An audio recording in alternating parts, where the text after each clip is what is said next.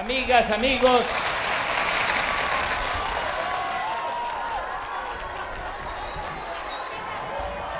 De Cuaji.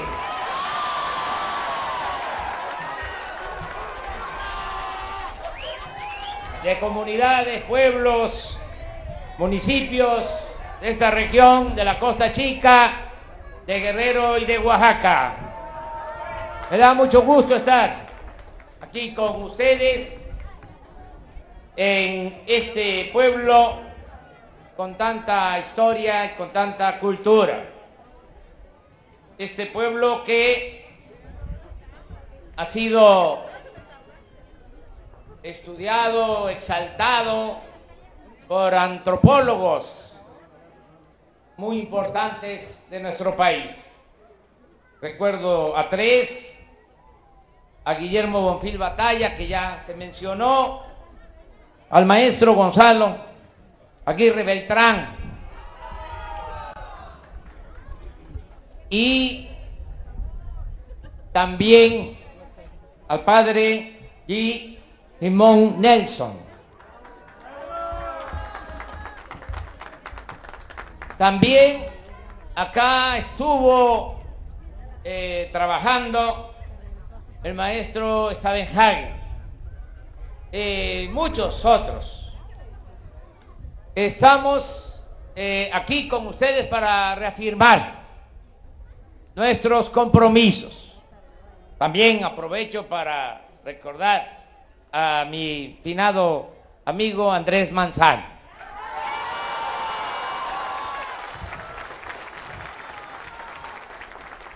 Con él estuve aquí desde hace muchos años, porque nos llevó tiempo esta lucha, muchos años.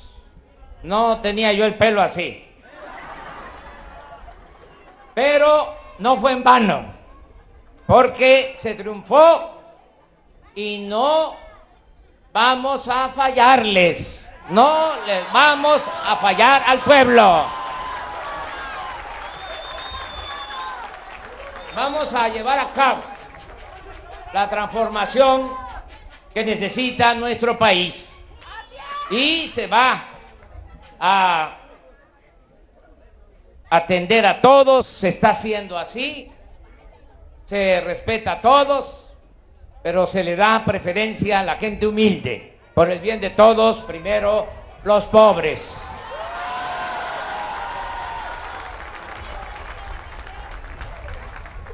Y ya en el programa que se está aplicando de bienestar, eh, esa es la orientación.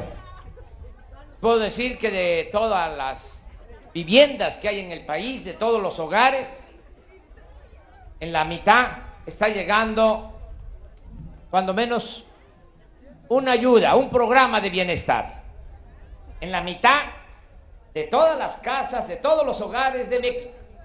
Pero en el caso de los pobres, de las comunidades indígenas, de las comunidades afromexicanas, ya estamos en el 90% de los hogares.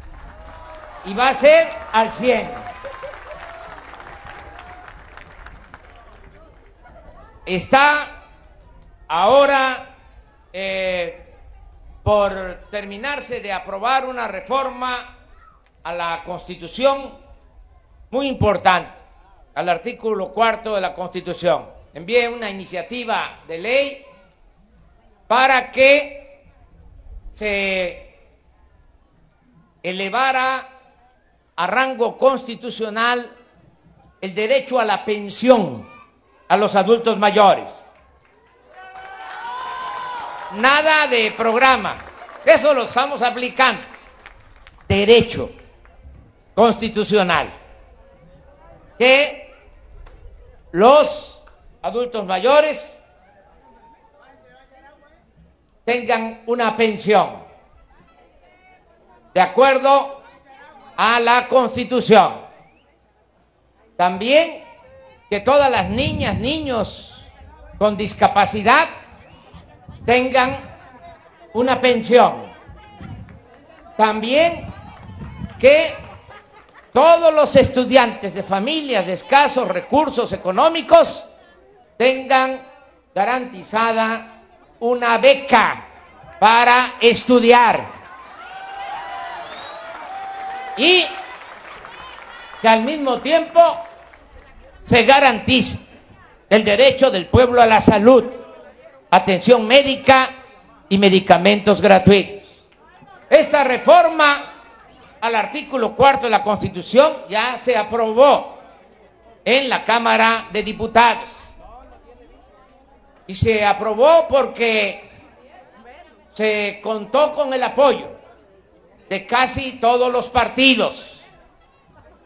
Fueron muy pocos. Uno, el que no votó porque es un partido conservador. Ya no voy a hablar más.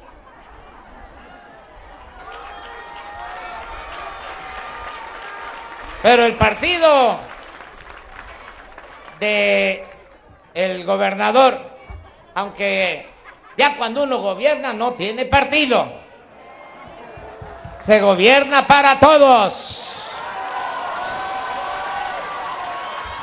Pero de donde salió el gobernador y donde salí yo, eso votaron a favor de la reforma al artículo 4. Bueno, ¿por qué es importante esta reforma?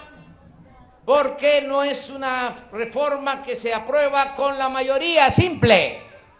Es decir, si son 500 diputados, con 251 diputados. No, como es reforma constitucional, se necesitan dos terceras partes de la votación. Como 360 370, de acuerdo a los que asistan el día de la sesión. Bueno, se logró la aprobación con mayoría absoluta. Es decir, se logró la reforma constitucional en la Cámara de Diputados y ahora pasa al Senado de la República. Pero hay dos cosas. Una, que si se termina de aprobar esta reforma, pasa al Senado, yo espero que suceda lo mismo, que se tengan las dos terceras partes de la votación y va a pasar luego, porque es reforma constitucional, a los congresos locales. Son 32 congresos locales, 32 entidades federativas, y ahí sí, tienen que aprobarlo la mitad de los congresos más uno. Entonces, se va a lograr esto. ¿Qué significa el tener esta reforma? No solo que se va a garantizar actos de justicia, no solo es el que se eleve a rango constitucional estos derechos, sino que ya hacia el futuro va a ser muy difícil que le den marcha atrás, porque necesitarían, como es reforma constitucional, lo mismo. Y estoy seguro que ya no se van a volver a presentar las condiciones para que hayan retrocesos, nada en contra del pueblo.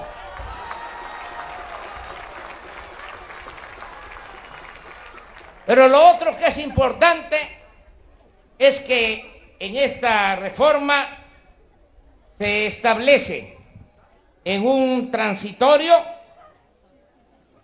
en la Constitución de que estos programas deben de tener siempre presupuesto. Se establece en la Constitución. Por primera vez se establece que para los adultos mayores la pensión adultos mayores, la pensión a discapacitados, las becas para estudiantes y garantizar el derecho a la salud, nunca el presupuesto se debe de reducir. Así lo establece ya la Constitución. Año con año va a tener que ir aumentando el presupuesto para estos programas. ¿Por qué es importante también esta reforma porque se puede decir en la Constitución, como se hizo hace 25 años, precisamente en el artículo cuarto, se estableció el derecho del pueblo a la salud, pero es un enunciado. Y en 25 años eso fue letra muerta, porque no había respaldo presupuestal. En este caso, en la misma constitución, queda establecido que nunca le deben de faltar recursos a los gobiernos para que se pueda satisfacer esta demanda de la pensión a adultos mayores, a niñas, niños con discapacidad, las becas y el derecho a la salud. Esto es muy importante. También decirles que es convertir, repito, lo que ya estaba, lo que ya habíamos iniciado, en derecho constitucional. Porque ya hoy todavía se está aprobando esta reforma en la Cámara de Diputados, pero hoy ya más de 8 millones de adultos mayores están recibiendo su pensión. Cuando llegamos a el gobierno les entregaban no a todos, a tres millones quinientos mil adultos mayores, les entregaban mil ciento sesenta pesos bimestrales. Ya el año pasado a ocho millones dos mil quinientos cincuenta y este año aumenta porque va a ir creciendo, va a aumentar de acuerdo a la inflación. Van a tener los adultos mayores como 2.670, porque no hubo mucha inflación. De todas maneras va a aumentar, poquito, porque es bendito, pero va a ir aumentando.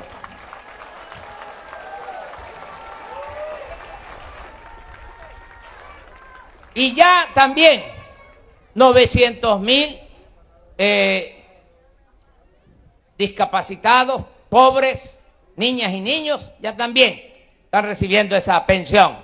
Y hay 11 millones de estudiantes que están recibiendo becas, como nunca había sucedido. En preescolar, primaria, secundaria, que ahí nos falta. En el nivel básico, falta ampliar. Ahí van a llegar más becas. En el nivel medio superior, ahí sí ya casi estamos al corriente. 4 millones 500 mil becas para los que estudian la preparatoria, colegios de bachilleres, y ese es universal para todo el que estudia en el nivel medio superior, su beca, porque ahí sí es a todos, porque es el nivel de escolaridad donde hay más deserción escolar, donde hay más abandono en la escuela y coincide este nivel de escolaridad con la adolescencia, es la edad más difícil, en la que se tiene que cuidar mucho a los jóvenes y hacer todo para mantenerlos estudiando, porque es mil veces mejor tener a los jóvenes estudiando que tenerlos en la calle. Por eso la beca para los preparatorianos. A nivel superior son 300 mil los que están ya recibiendo su beca de 2.400 pesos mensuales. Ahí ya vamos eh, avanzando. Vamos a seguir. Quiero también decirles que con hechos se está dando atención especial a las comunidades indígenas y a las comunidades afromexicanas en esta reforma a la Constitución a la que estoy haciendo referencia, se establece que la pensión a adultos mayores en general es a partir de los 68 años. Pero en el caso de comunidades indígenas y de comunidades afromexicanas a partir de los 65 años.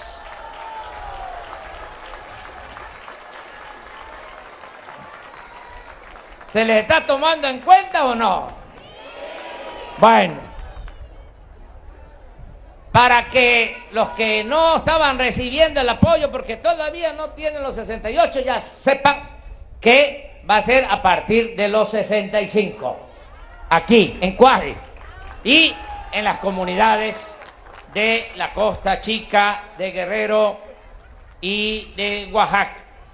También decirles que va a continuar el programa de jóvenes construyendo el futuro, para que el que no tiene trabajo, está desempleado o no está estudiando, que antes nada más le llamaban ninis, que ni estudian ni trabajan, los veían de manera despectiva también, en forma discriminatoria, eh, ahora no, ahora se les está contratando. Y están eh, trabajando como aprendices en talleres, en empresas, en las artesanías, en actividades productivas y se les paga un salario mínimo, como 3.770 pesos al mes. Todos los jóvenes que no están estudiando ni tienen empleo pueden eh, acudir a este programa. Ya son cerca de un millón de jóvenes. Y me da mucho gusto porque empezamos hace un año, ya los primeros, porque se les da un año de apoyo. Ya los primeros les estoy firmando su certificado. Los que están saliendo, que ya están cumpliendo el año, la mitad se están quedando a trabajar, les están dando empleo en las empresas en donde se les capacitó. Eso es muy importante. Y al 20% de esos jóvenes se les están dando créditos para que pongan sus pequeños negocios. Y se está creando una bolsa de trabajo en la Secretaría del Trabajo. Y les decía que estoy firmando los certificados, no con facsímil, no con sello, mi firma, puño y letra. Me está llevando bastante tiempo, porque estoy firmando cientos, miles, pero lo que quiero es que ese certificado signifique de que ya se formaron, se capacitaron y además sea una carta de recomendación para que todos los jóvenes tengan trabajo. El presidente de México no firma certificados de licenciatura ni de doctorado. Está firmando ahora estos certificados para los jóvenes construyendo el futuro. Eso es lo que se está haciendo. Quiero también comentarles que en el caso del campo vamos a continuar apoyando. Esta es una zona muy importante en lo productivo. Son buenos terrenos para la ganadería, para la agricultura y también para la pesca. Toda esta región costera de Guerrero y de Oaxaca. Eh, vamos a seguir apoyando lo que era el Procampo, va a seguir. Se llama ahora Producción para el Bienestar.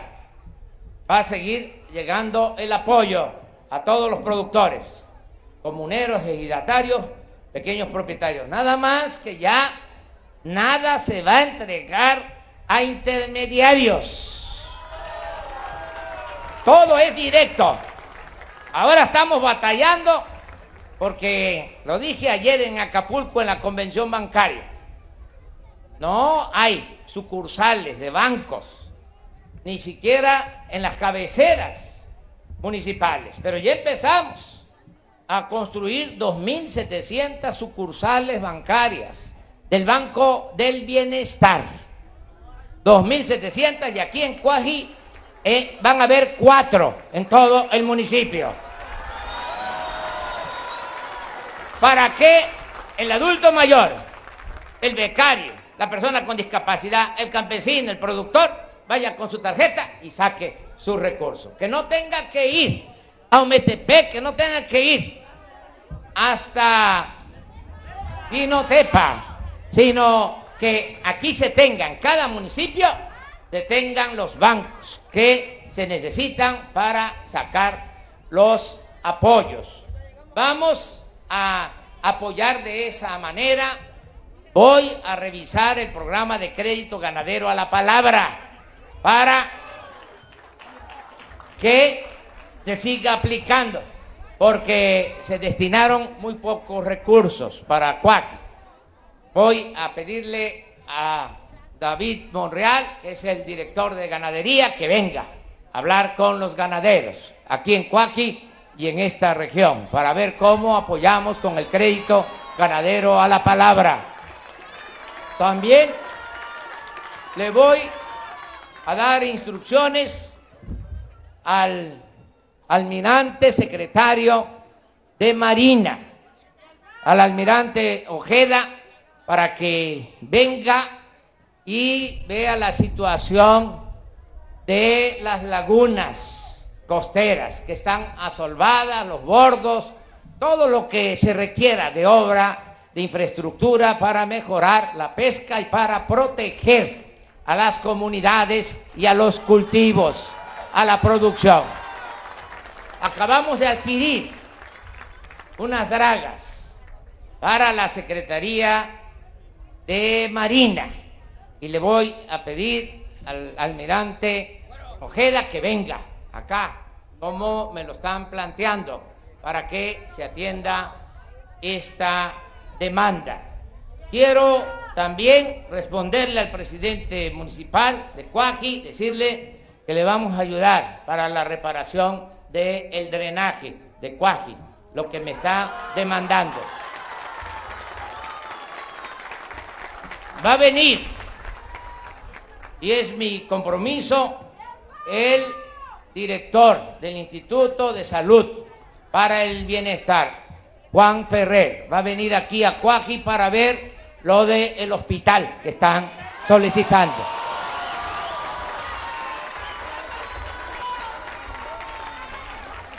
Ven, ven. Y la presidenta dice que dejaron ahí un centro de salud tirado. ¿Y qué cosa es lo que me pide? Que la termine. ¿En dónde es? Que la termine en el municipio de Santiago Llano Grande, La Banda. Oaxaca, sí, ya lo sé, conozco ahí. Tengo la dicha enorme de conocer todos los municipios de México. Conozco los 570 municipios de Oaxaca. También hago ese compromiso. Sí, lo vamos a terminar. Es mi compromiso. Quiero también decirles que este año inicia el programa Sembrando Vida, aquí, en Cuaji y en toda la costa. Es muy importante este programa. ¿En qué consiste? Ya se está aplicando en los estados del sureste. Se está aplicando en Quintana Roo, en Yucatán, en Campeche, en Tabasco, en Chiapas, en Oaxaca, en Veracruz, faltaba Guerrero. Miren, eh, se da un apoyo, se paga un jornal de 5 mil pesos al mes al mismo productor, al dueño de la tierra, sea ejidatario, pequeño propietario, comunero. Se le da para que siembre su propia parcela, para que cultive su parcela ya sea él o su hijo. Entonces, se les está apoyando para que siembren árboles frutales, sean cítricos, lo que se da en cada región. Y también árboles maderables. Este apoyo se va a sostener todo el tiempo mientras yo esté en la presidencia. Quedan casi cinco años todavía, si el creador lo permite y si así lo decide la ciencia, la naturaleza. Pero decirles que no es empleo temporal, es permanente. Entonces, aquí, en el caso de Guerrero, se van a trabajar este año 50 mil hectáreas y se va a dar apoyo a 20 mil sembradores aquí en el estado de Guerrero. ¿Por qué hacemos esto? Porque necesitamos apoyar el campo, regresar al campo. El campo es la fábrica más importante del país. Tenemos todo. Tenemos la tierra, tenemos agua, tenemos el conocimiento.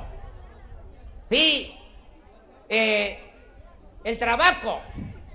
Saben ustedes muy bien qué es lo que se debe de sembrar, qué cosa es lo que se puede cultivar. Tienen todo ese conocimiento que viene de tiempo atrás.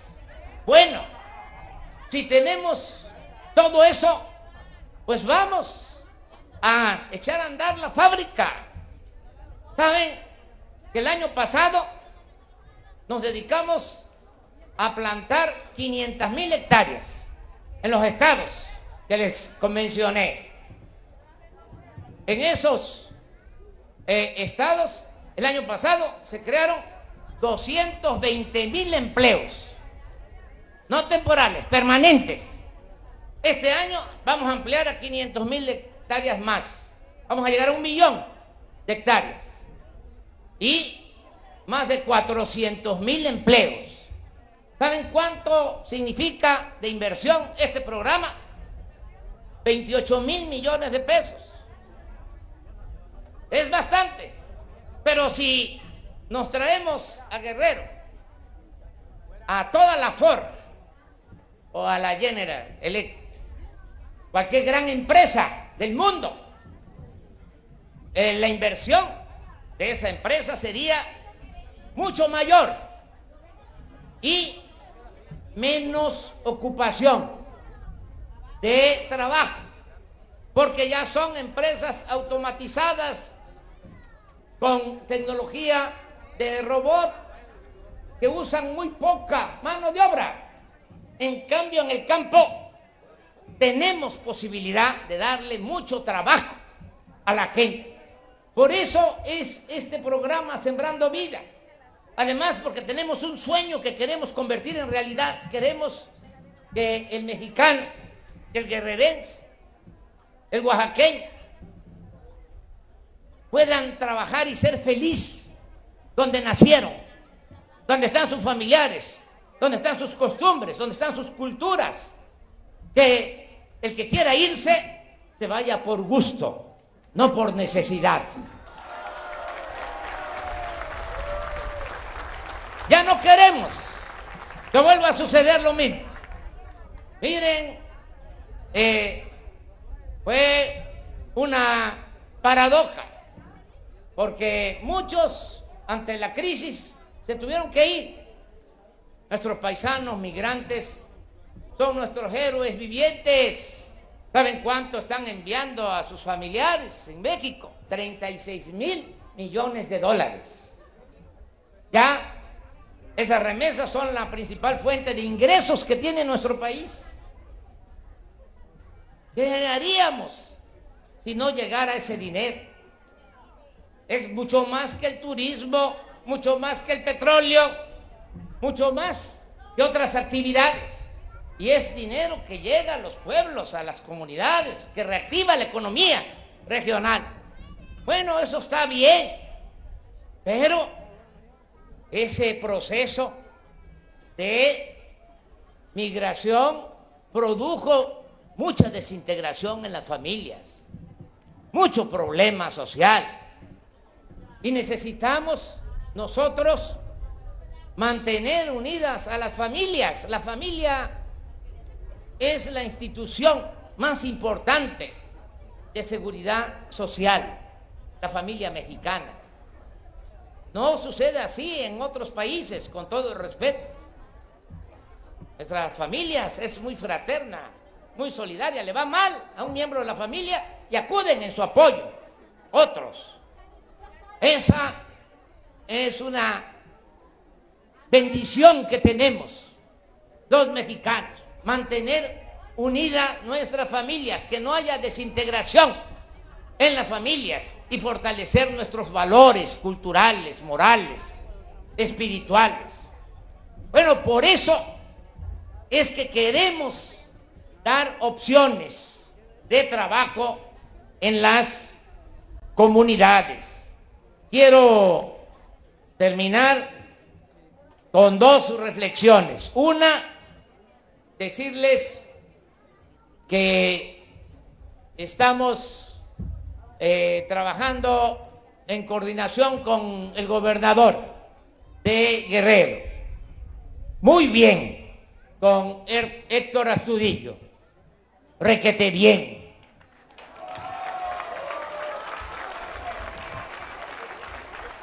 Y veníamos hablando.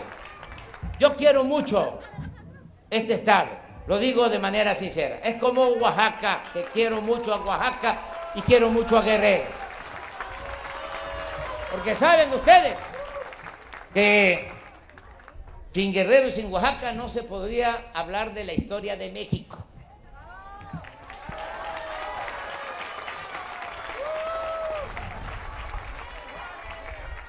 Entonces, le venía diciendo a Héctor que vamos a apoyar a Guerrero el tiempo que yo esté en la presidencia.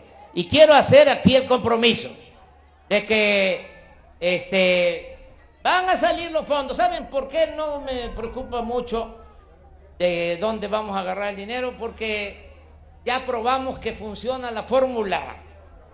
Si no hay corrupción, hay presupuesto es que era mucho a la robadera. Se va a acabar la corrupción. Me canso ganso. Y por eso vamos a tener presupuesto. Estamos teniendo presupuesto eh, para atender las necesidades del pueblo sin endeudar al país. Porque no está aumentando la deuda pública, ni hay gasolinazos, ni hay nuevos impuestos. Solo es no permitir que se roben el dinero del presupuesto y que no haya lujos en el gobierno. Miren cómo ando. Aquí no hay guardaespaldas. Ya el Estado Mayor Presidencial ya se convirtió en Guardia Nacional. ¿Saben cuántos cuidaban al presidente? Ocho mil elementos de el Estado Mayor Presidencial. Ya no hay eso. Eh, al presidente lo cuida la gente y el que lucha por la justicia no tiene nada que temer. Ahorrar. Ya no hay aviones ni helicópteros Imagínense si vengo a Cuaji en helicóptero, ¿cuándo me voy a dar cuenta de cómo están los caminos? ¡Nunca! El avión presidencial se va a rifar. Ya tiene hasta una cumbia. Y este, en las comunidades más eh, pobres se les va a entregar sus boletos y sobre todo en las escuelas, que se me pasó hablar de eso. Pero ahora lo retomo. Todas las escuelas van a tener su presupuesto de mantenimiento. Todas. Se llama el programa La escuela es nuestra. Si tienen de 5 a 50 alumnos, si es una escuela multigrado pequeña de una maestra, un maestro que da los seis grados son 150 mil pesos por ciclo escolar. Si tienen de 50 a 150 alumnos, 200 mil pesos. Si tienen más de 150 alumnos, 500 mil pesos cada año. Los padres de familia se reúnen, hacen su comité. Lo único que estamos recomendando es de que el tesorero sea mujer, porque las mujeres son más honradas que los hombres. Y al que no le guste, que se vaya a volar en el avión presidencial. Bueno, les digo que invité a una cena a empresarios allá en Palacio y les dije, ayúdenme, eh, compren boletos porque se va a utilizar este dinero para comprar equipos médicos, para centros de salud y para hospitales.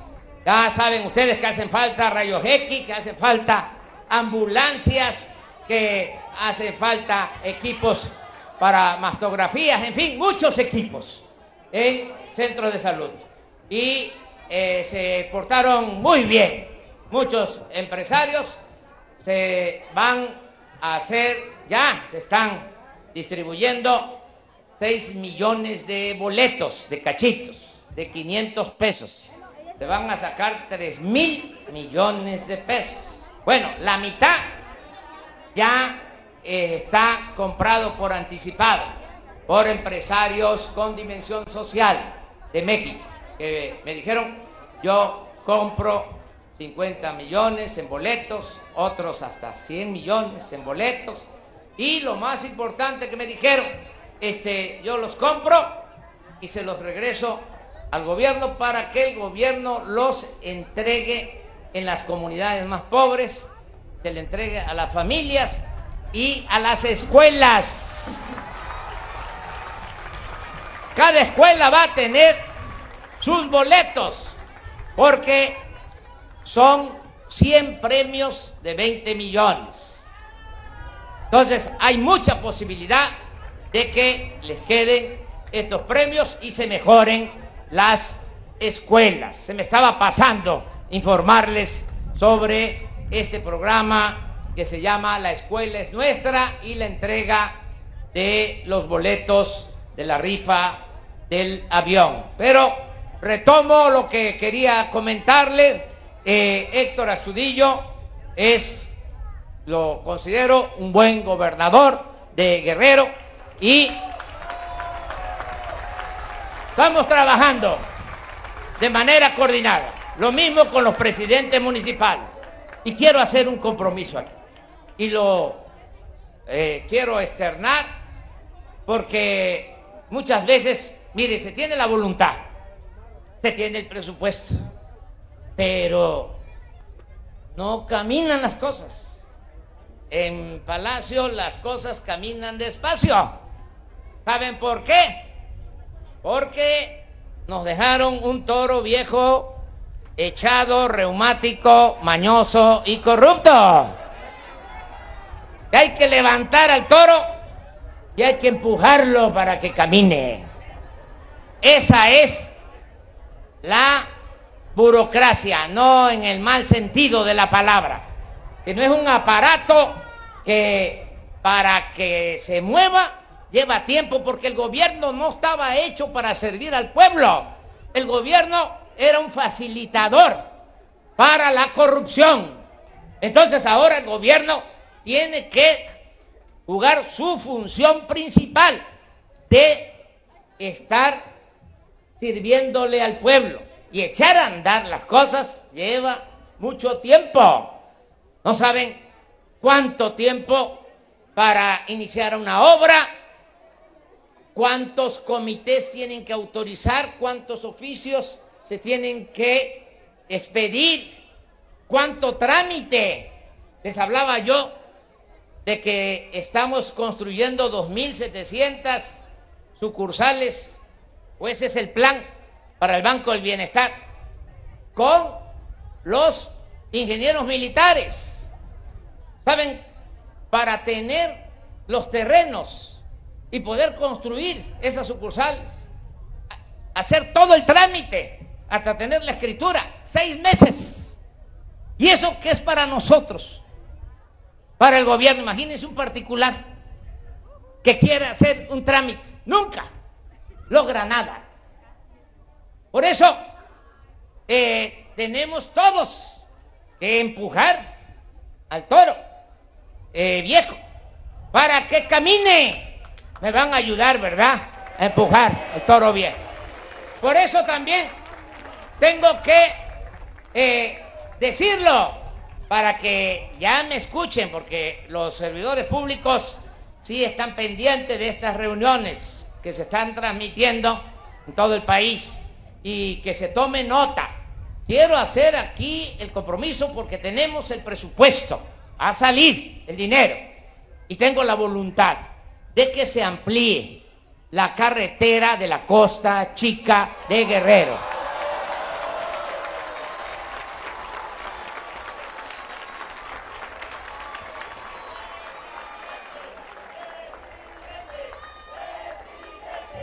Lo que se empezó a hacer, que llegó hasta San Marcos, pero nos vamos, toda la costa hasta Salina Cruz. Ese es el compromiso.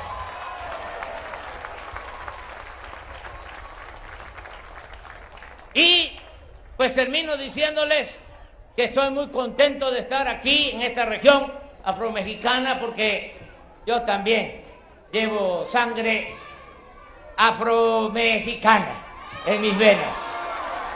Les voy a platicar. ¿Saben las dos regiones afromexicanas, a ver, más importantes? ¿Cuáles son? Esta región y Veracruz. ¿De dónde era mi padre? De Veracruz. Mi madre tabasqueña, mi padre veracruzano, de la cuenca del Papaloapan, Jarocho. Bueno, entonces yo me siento muy identificado con ustedes. Yo no creo en lo de las razas. No aplica, exactamente.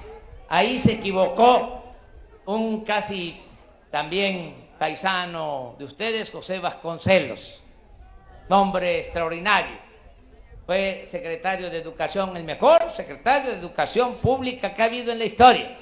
Pero hablaba él de las razas y luego también otras cosas que le daba demasiada importancia a la cultura occidental y había cierto desprecio en eh, nuestras culturas prehispánicas. Pero un gran escritor, un gran prosista, Ulises Criollo, es un libro que lo recomiendo mucho. Además, siendo secretario de Educación, fue el que le permitió a Diego Rivera y a los grandes muralistas pintar eh, esas obras de arte, de cultura, que están en Palacio Nacional en la Secretaría de Educación Pública, esos murales bellísimos. No creo yo, eh, sin embargo, repito, lo de las razas. Yo creo más en la humanidad. Yo estoy más a favor de la fraternidad universal, de las culturas, de todas las culturas. Pero decirles que no vamos nosotros a dejar atrás a las comunidades indígenas y a las comunidades afro-mexicanas. Y que en efecto, lo que decía aquí Héctor Estudillo, un gran dirigente, Vicente Guerrero, era afro-mexicano. Y Morelos también, pero en el caso de Guerrero, eh, totalmente definido al grado de que por eso le hicieron un fraude electoral. Fue candidato. El primer presidente de México en la época de la República Federal, de la primera República Federal después de la independencia, fue Guadalupe Victoria, de 1824 a 1828 que antes los periodos presidenciales eran de cuatro años. Terminó Guadalupe Victoria y vino la campaña y hubieron dos partidos. En ese entonces eran las logias, los partidos. El partido yorquino y el partido escocés. El partido yorquino lanzó, como era partido eh, o logia popular, lanzó a Vicente Guerrero de candidato a la presidencia. Y el partido escocés, la logia escocés, a Manuel Gómez Pedraza. Y eh, como los conservadores no querían a Guerrero, eh, hicieron fraude electoral, le quitaron la presidencia. Guerrero siguió luchando, pero eh, luego ya conocen ustedes que fue víctima de una traición, de una ruin traición y de su fusilamiento, pero era afro-mexicano. Este hombre que decía la patria es primero. Por eso digo, que viva Cuajiniculapa, que vivan los pueblos afromexicanos, que viva Vicente Guerrero, viva México, viva México, viva México.